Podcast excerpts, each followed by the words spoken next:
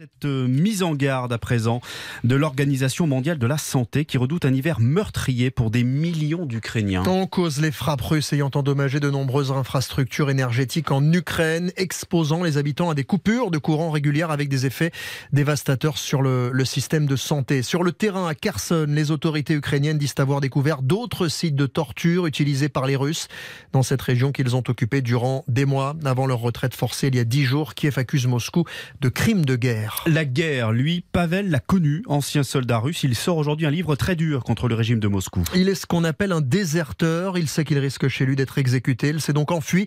Il n'avait pas d'autre choix. Vous l'avez rencontré, Julien Fautra.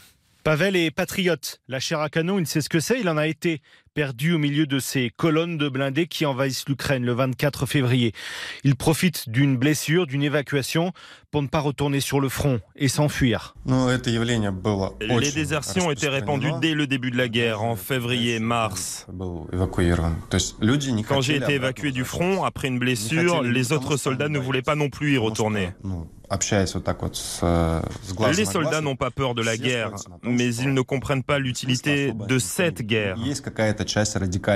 Moi, je vous le dis, c'est à peine 15% des soldats qui veulent faire cette guerre. Son témoignage qu'il publie aujourd'hui dans un livre chez l'éditeur Odile Jacob, c'est un concentré de boue, de tir, de peur, mais avant tout d'injustice et de révolte. Pourquoi cette guerre?